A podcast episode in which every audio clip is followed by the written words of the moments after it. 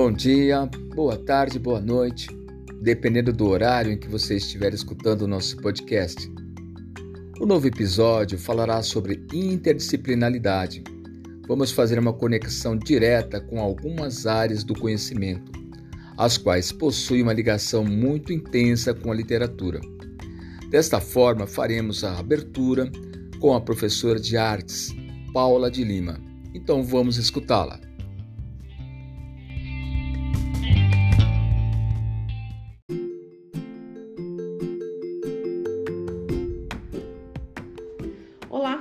Nome é Paula, sou professora de arte e eu vim até aqui para falar um pouquinho para vocês sobre toda a movimentação das artes plásticas na ditadura na época de 1950, 60 e 70. Então, toda a produção brasileira de artes plásticas no período da ditadura refletiu não só no inconformismo com o regime autoritário, como também nas mudanças artísticas pelas quais o mundo passava na época. Se durante é, os anos de 1950 havia um otimismo da arte nacional em relação ao desenvolvimento do país, como nos mostram o concretismo e a construção de Brasília nos anos de 1960, a palavra de ordem era romper com todos os padrões do sistema. O campo das artes plásticas, por sua própria história, foi o que mais encarnou essa ideia de ruptura e transgressão, tanto estética quanto comportamental. Então, era preciso criticar o regime autoritário e buscar novos modos de produção artística e de ocupação dos circuitos de exposição das obras, indo além dos limites de, de galerias e museus. Então, as artes visuais, elas assumiram primeiramente uma forma crítica e reflexiva a esse contexto histórico, na forma de um questionamento de seus próprios meios de criação, sem se preocupar em transmitir mensagens fáceis e diretas através de suas obras. Então, os artistas plásticos brasileiros reinventaram a vanguarda e o próprio sentido do engajamento político contra, contra o regime militar. A única regra era a experimentação e a liberdade. Mesmo nos anos de 1970, quando essa transgressão começou a refluir, as artes plásticas continuaram desafiando o conservadorismo do regime e a caretice dos olhares convencionais sobre as representações de mundo. Então, a resistência à ditadura nesse campo começava pela reeducação do olhar então, os artistas experimentavam radicalmente outras linguagens. A chamada nova figuração adaptou a pop art. Então, para fazer essas críticas ao imperialismo, à cultura de massa e ao autoritarismo, com, o endurecimento da censura, houve o radicalismo das propostas artísticas, com o que se habituou a chamar de arte conceitual. Então, essas novas formas de expressão foram criadas. E um artista, ele não tinha mais uma forma limitada de atuação, como um exemplo, a, a pintura ou a escultura. Aí foram se introduzindo outras coisas, como performances, cartazes, pichações e até mesmo utilizavam os produtos industrializados modificados. Então, tudo isso passou a compor o catálogo das artes brasileiras. O que importava era o conceito, a leitura que o artista fazia da realidade. E tudo isso driblou a censura e levou à provocação ao público, que não frequentava mostras de arte. Então, tudo isso houve maior didatismo ideológico com a oposição política clara e direta ao governo.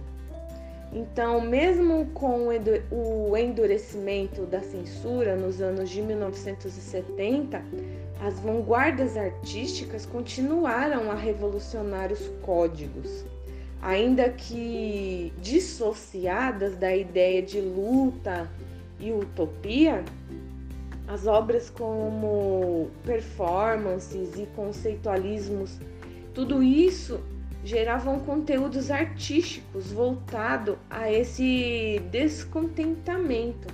Então, os artistas fundamentais da arte contemporânea, como Ivan Serpa, Antônio Dias, Hélio Orticica e Carlos Vergara, todos eles participaram com obras igualmente contestadoras que, que romperam com estéticas artísticas importantes e em nome da, da oposição ao regime. Foi o caso da obra Tropicália, de Hélio Oiticica, que desencadeou todo um movimento cultural é, ao tropicalismo. Então essa obra ela era uma instalação, uma espécie de labirinto sem teto que remetia à arquitetura das favelas. Então, em seu interior havia uma TV e ela ficava sempre ligada. Então, tudo, toda essa movimentação houve uma resistência né, nas grandes exposições de arte, porque era o novo. Com isso tudo trouxe uma repercussão internacional, como o caso da pré-bienal de Paris, que mostrava e reunia os principais é, artistas, das, artistas das artes plásticas brasileiras no Museu de Arte Moderna a, do Rio de Janeiro em 1969. Então, os militares eles determinaram o encerramento da mostra. Em resposta, os artistas resolveram boicotar a décima Bienal de São Paulo que se realizaria naquele ano. Então a Bienal ela foi inaugurada em pro, sem protestos, mas também sem obras. Então na França, reunidos no, no Museu de Arte Moderna de Paris, é, muitos artistas e intelectuais estrangeiros assinavam a, a manifestação, não a Bienal baseados na declaração de testemunhas e em documentos que provavam a existência da censura à atividade artística no Brasil. Então, é, foram tempos inquietos e que contribuíram para o desgaste é, do regime frente à opinião pública. Então, ao longo dos mais de 20 anos no período militar no Brasil, as artes visuais elas reagiram de diversas formas às diferentes conjunturas, né? Então todas elas expressavam de alguma forma a reação dos artistas ao regime e à censura.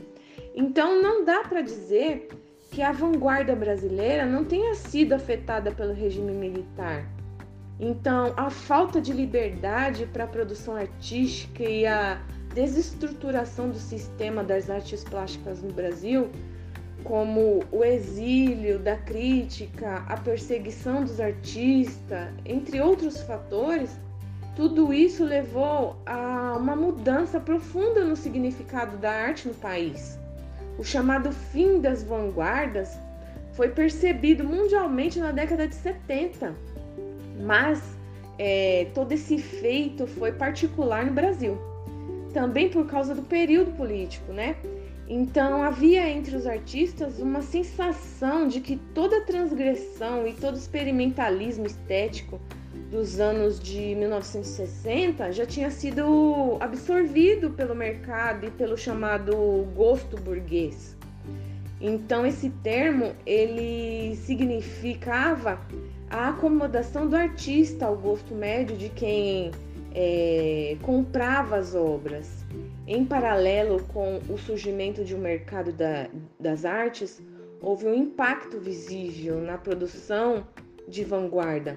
Então, essa mostra de arte passou a ser uma feira de arte, em que as mercadorias eram negociadas. E isso mudou todo o conceito das obras, né? E ela foi evoluindo chegando no que nós temos hoje, que é o contemporâneo, que é o novo, é a visão que nos mostra ah, é, não só o pessoal, mas também o coletivo.